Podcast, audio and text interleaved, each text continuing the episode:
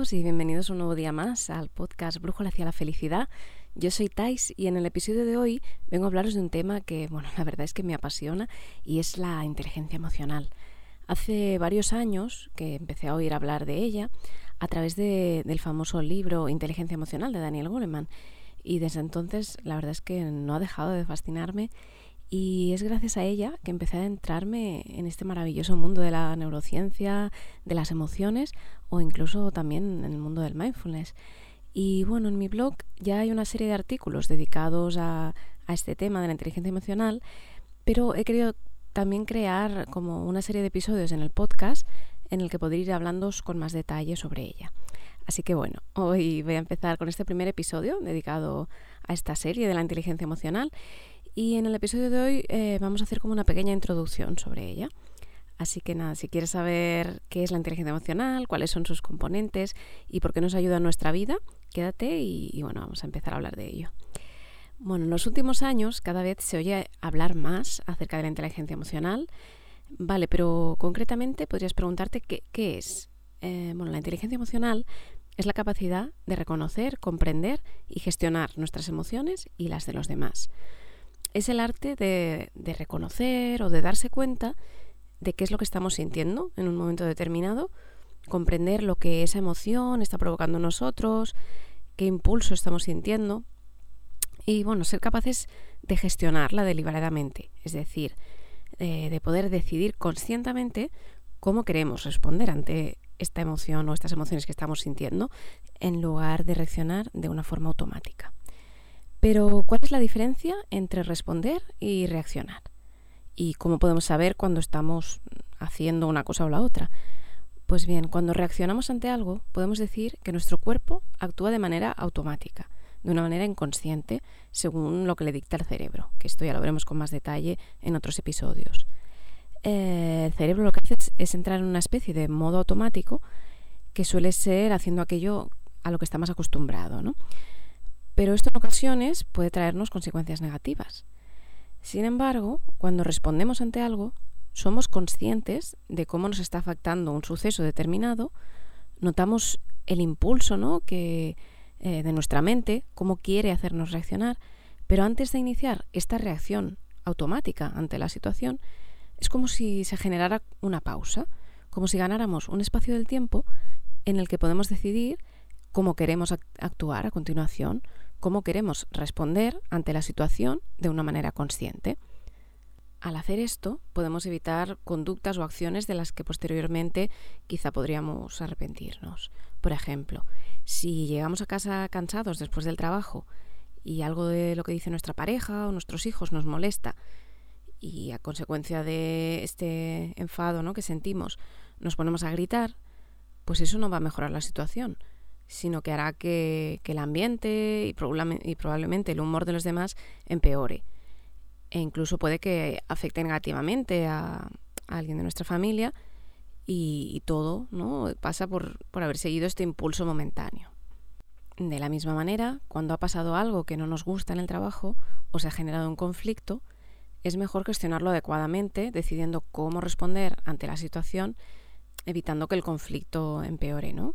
Eh, que, por ejemplo, reaccionar de una manera automática y, y yo qué sé, si, si un compañero, nuestro jefe, etcétera, nos ha dicho, eh, por ejemplo, nos ha dicho una, una crítica, que, algo que, con lo que no estamos de acuerdo, eh, pues es mejor ¿no? pensar cómo vamos a responder de una manera adecuada para poder seguir el trabajo un día más, por ejemplo, ¿no? Que, que no, pues diciéndole de todo, gritándole, etcétera, ¿no? Pero bueno, antes de seguir con esto, vamos a analizar con más detalle qué se esconde dentro de este concepto de inteligencia emocional. Pues bien, varios, autores han hablado acerca de la inteligencia emocional. Inicialmente fueron Mayor y Salovey los que hablaron sobre ella, pero fue sin duda un autor, Daniel Goleman, el que popularizó este término. Y hoy en día, eh, bueno, Daniel Goleman es conocido como, como el padre de la inteligencia emocional o el mayor referente. Lo más importante es que la inteligencia emocional es una habilidad y por tanto es algo que podemos entrenar Eh, pero bueno, de todo esto hablaremos con más detalle en, posibles episodios del podcast, pero bueno, hoy es importante que nos quedemos con que no es algo con lo que nacemos y si no la tenemos pues no podemos cambiarlo, sino que es algo que podemos trabajar, ¿vale? Y podemos mejorarla. Pues bien, siguiendo con este concepto o esta definición de inteligencia emocional, eh, Goleman eh, la divide en cinco componentes, que a su vez se pueden agrupar dentro de dos grupos o categorías. El primero de estos dos grandes grupos dentro de la inteligencia emocional sería el de las competencias intrapersonales, que son aquellas que hacen referencia a nuestra relación con nosotros mismos. Dentro del grupo de las competencias intrapersonales encontramos eh, bueno, tres puntos, que son la autoconciencia o autocontrol emocional, la autorregulación o autocontrol emocional y la motivación. Y luego el segundo gran grupo dentro de la inteligencia emocional es el de las competencias intrapersonales. Estas competencias intrapersonales hacen referencia a nuestra relación con nosotros mismos. Y luego, como segundo grupo dentro de la inteligencia emocional, eh, podemos encontrar las competencias interpersonales, que son aquellas que tienen que ver con nuestra relación con otras personas, con nuestro entorno. Dentro de este grupo de las competencias interpersonales encontramos dos elementos. El primero es la empatía y las habilidades sociales. Ahora vamos a ir hablando un poquito de cada uno de estos cinco elementos que hemos dividido en dos grupos, eh, competencias intrapersonales y competencias interpersonales. Pues bien, vamos a empezar con el primero y es el de la autoconciencia o autocontrol emocional. La autoconciencia es ser capaces de reconocer y entender nuestras emociones y estados de ánimo, comprender cómo el mundo externo influye en nuestra realidad interna o cómo reacciono yo a lo que me sucede.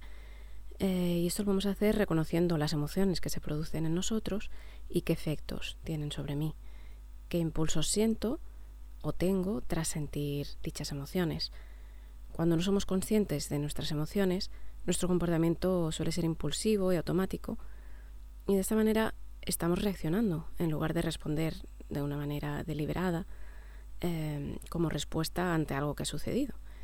Y si lo que queremos es responder de una manera lógica, deliberada, conscientemente, en lugar de una manera inconsciente, debemos cultivar la autoconciencia o el autoconocimiento emocional, que es este punto que estamos comentando, para así poder ser capaces de reconocer nuestras emociones y su impacto en nosotros. El segundo punto dentro de este grupo de competencias intrapersonales es la autorregulación o el autocontrol emocional, que es la capacidad que tenemos de controlar nuestras emociones, nuestros impulsos o comportamientos, y por tanto la capacidad de mantener el control sobre aquello que estamos sintiendo en referencia a cómo lo expresamos hacia el exterior. Es tener la capacidad de responder en lugar de reaccionar, como ya hemos comentado, ante las situaciones que se nos presentan. En el próximo episodio de esta serie sobre la inteligencia emocional hablaremos más en detalle sobre nuestro cerebro, para comprender cómo funciona y cuáles son sus mecanismos automáticos y así poder ser más conscientes de qué podemos hacer para trabajar y mejorar aún más esta habilidad. El tercer y último punto dentro de estas competencias intrapersonales es la motivación. Eh, la motivación es la habilidad que tenemos de dirigir nuestros estados emocionales hacia un objetivo o una meta eh, determinada que nos hayamos propuesto y encontrar mm, ese foco, esa energía que nos ayude a esforzarnos al máximo para alcanzar estas metas que tenemos. Em, a su vez, eh, bueno, trabajando esta motivación nos permite recuperarnos de una manera más fácil ¿no? de, los, de los contratiempos que nos vaya parando la vida.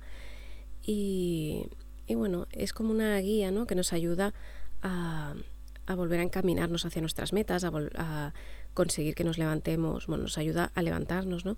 Cuando, bueno, se producen una serie de contratiempos y, bueno, también es algo que forma parte de, la inteligencia emocional y por tanto es algo, eh, una competencia que podemos trabajar para mejorarla. Y ahora pasamos al grupo de competencias interpersonales, que son aquellas eh, bueno, que hablan de cómo nos relacionamos con los demás. Y dentro de este grupo podemos encontrar eh, dos competencias. La primera es la empatía y bueno, es la capacidad que tenemos de ponernos en el lugar de la otra persona eh, ponernos en sus zapatos, ¿no? Como es algo que se suele, es una expresión que se suele utilizar, eh, reconociendo cuáles son las emociones, eh, los sentimientos que está teniendo a partir de, sus de, sus expresiones emocionales, viendo pues cómo está su rostro, cómo vemos, ¿no? Bueno, cómo se comporta, etcétera. Y gracias a ella somos capaces de identificar y comprender las emociones y sentimientos de otra persona, podemos entender cómo se está sintiendo frente a una situación concreta y por tanto podemos decidir cómo queremos responder ante una situación al tener esta habilidad ¿no? de, reconocer cómo se siente la otra persona. La última competencia eh, que forma parte de, las, bueno, de, esta clasificación que hace Daniel Goleman de, de la inteligencia emocional, eh, que también forma parte de las competencias interpersonales, es la, bueno, son las habilidades sociales, que es la capacidad que nos permite responder de una manera adecuada ante las diferentes situaciones que vivimos con, con las personas eh, con las que nos estamos relacionando, ¿no? con los diferentes grupos con los que nos relacionamos. Em, de esta manera mm, podemos relacionarnos de la mejor manera posible con las personas que nos rodean y gracias a estas habilidades seremos capaces de, de expresar eh, aquello que sentimos, nuestras opiniones, nuestras emociones, eh, expresarlas a los demás de una manera respetuosa, serena, de manera que se eviten los conflictos, ¿vale? Y de manera que que llegue la información de la manera que, nos gustaría. Cabe destacar que, bueno, que estas habilidades que hemos dicho, eh, que son las competencias interpersonales que nos ayudan a, relacionar, a relacionarnos con los demás, eh, para poder trabajarlas es importante que primero hayamos trabajado las competencias intrapersonales. Eh, ¿Por qué? Porque, bueno, digamos que un primer paso para poder comprender cómo, se encuentran los demás, qué emociones están sintiendo y, poder responder de la manera más adecuada, ¿no? En lugar de reaccionar ante un conflicto, por ejemplo, eh, es importante que primero hayamos hecho nosotros este ejercicio con nosotros mismos. Eh, cuando uno ya ha trabajado, eh, bueno, comprender, comprender cuáles son las emociones que están, está sintiendo, cuando ya ha trabajado esta gestión de las emociones de uno mismo, Mm, es más fácil que comprendamos a los demás, ¿no? Cuando ya estamos acostumbrados a, a entender, ¿no? Que cuando siento rabia, por ejemplo, ¿no? Pues me va a salir eh, el impulso de gritar o, o, algo semejante. Es fácil, digamos que nos da, nos ayuda, ¿no? Con, con esta capacidad de comprender cómo reaccionan los demás cuando sienten rabia, cuando sienten tristeza, alegría, etcétera. Vale, por tanto, bueno, todas las habilidades son, son muy importantes y que, bueno, simplemente que nos quede claro que para trabajar las, las habilidades eh, más sociales, ¿no? De, que se refieren a, a, nuestra relación con los demás, es importante que primero hayamos trabajado eh, las que tienen relación con nosotros mismos, las intrapersonales. Y bien, después de haber visto un poco en qué consiste la inteligencia emocional y, cuál es esta clasificación que hace Daniel Goleman sobre ella, podríamos preguntarnos, vale, pero la inteligencia emocional es algo con lo que ya nacemos, es algo eh, que bueno, se nace o, se hace, ¿no? Es algo que podemos trabajar.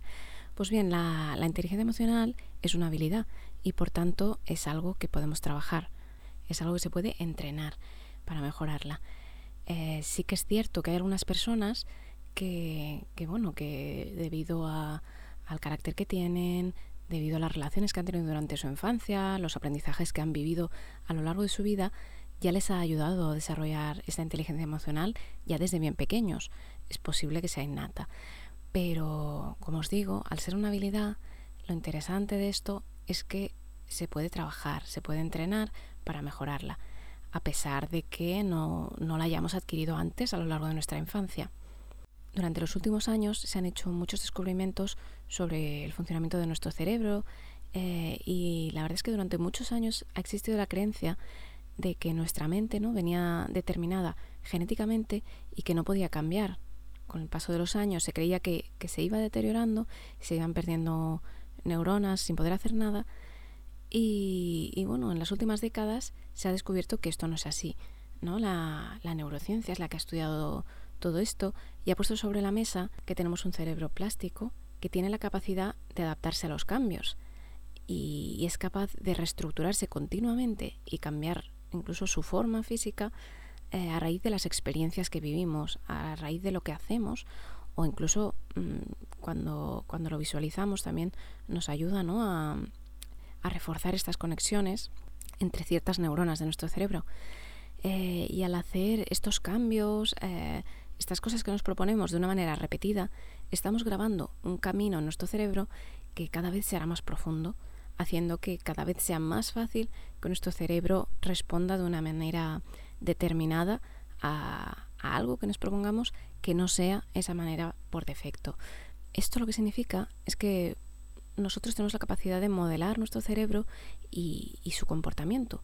Em, y al conocer cómo funciona el cerebro, podremos ser capaces de reconocer cuáles son sus reacciones automáticas, eh, darnos cuenta, ¿no? evaluar por qué nos estamos comportando de una determinada manera y ser capaces de escoger cómo queremos responder, eh, en lugar de reaccionar, como comentábamos, ante determinadas situaciones que sucedan en nuestra vida, eh, de manera que las acciones que realicemos sean más positivas para nosotros.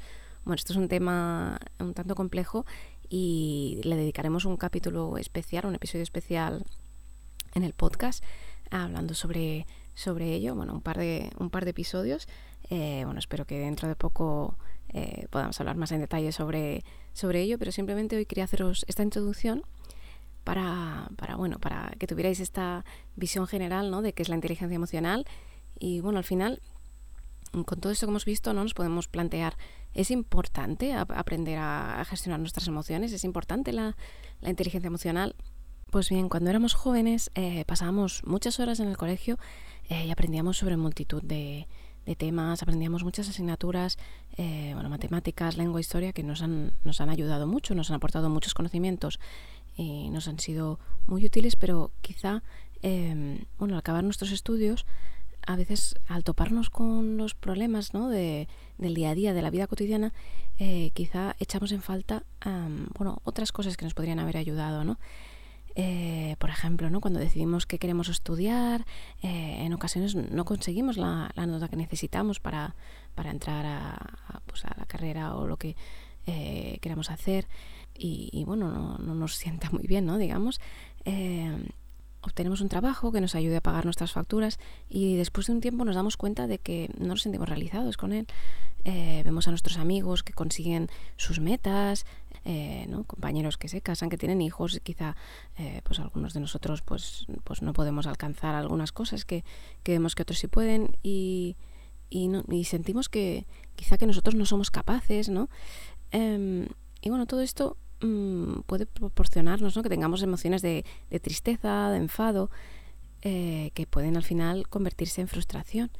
Con el tiempo este sentimiento puede que se haga más grande, eh, que se convierta en un estrés, una ansiedad, eh, incluso con el tiempo, si estamos hablando de cosas graves, ¿no? Podría, problemas graves, podría acabar convertirse en una depresión.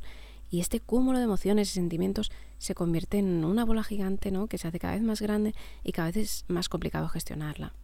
Y bien, para lidiar con todas estas cosas es importante o nos ayuda mucho, ¿no? Comprender nuestras emociones, comprender, conocer cuáles son los sesgos negativos de nuestra mente o cómo funciona nuestro cerebro. Eh, esto nos da recursos para afrontar la situación y poder seguir adelante de la mejor manera posible, poder gestionarlo de la mejor manera posible, pero nadie nos ha enseñado ¿no? a comprender nuestras emociones. Como digo, en el colegio nos han enseñado muchas cosas que, pueden sernos de utilidad en nuestro día a día, pero hay una parte muy importante que, bueno, en, nuestra época al menos pues no se trabajaba en los colegios. Hoy en día sí que es verdad que, cada vez pues lo podemos ver en más escuelas, eh, poco a poco no se va introduciendo, pero la verdad es que no nos han enseñado ¿no? a comprender nuestras emociones. Toda esta gestión emocional no nos han enseñado a hacerla. Eh, por tanto, no sabemos qué podemos hacer cuando sentimos estas emociones, ¿no? E incluso eh, en muchas ocasiones ni siquiera somos conscientes de que sentimos estas, estas emociones y por tanto, sin tener esta conciencia, sin saber qué estamos sintiendo, no hay nada que podamos hacer para gestionar estas emociones. Y es por todo esto que vemos la importancia eh, que puede tener comprender nuestras emociones, cómo podemos hacer uso de la inteligencia emocional en nuestro día a día eh, para gestionar los conflictos de la mejor manera posible, para mm, bueno, también entendernos mejor, saber qué, qué es lo que necesitamos. Y bueno, por todo ello yo creo que es muy importante conocer la inteligencia emocional y, bueno, a mí la verdad es que es un tema que me apasiona, como os decía, y yo recomiendo a todo el mundo que le pueda interesar que profundice más sobre ella porque la verdad es que es algo que nos puede ayudar muchísimo en nuestro día a día. Y para acabar el episodio de hoy, eh, sí que quiero decir que creo que hay algo que, que debería introducirse, incluirse en las escuelas del futuro, y es algo que nos enseñe a comprender nuestras emociones, a entender ¿no? cómo podemos gestionarlas y, también entender cómo funciona nuestro cerebro. Y de todo esto es de lo que habla la inteligencia emocional y, bueno, es de lo que vamos a estar hablando en, estos episodios eh, del podcast, ¿no? en los que hablaremos de, de inteligencia emocional.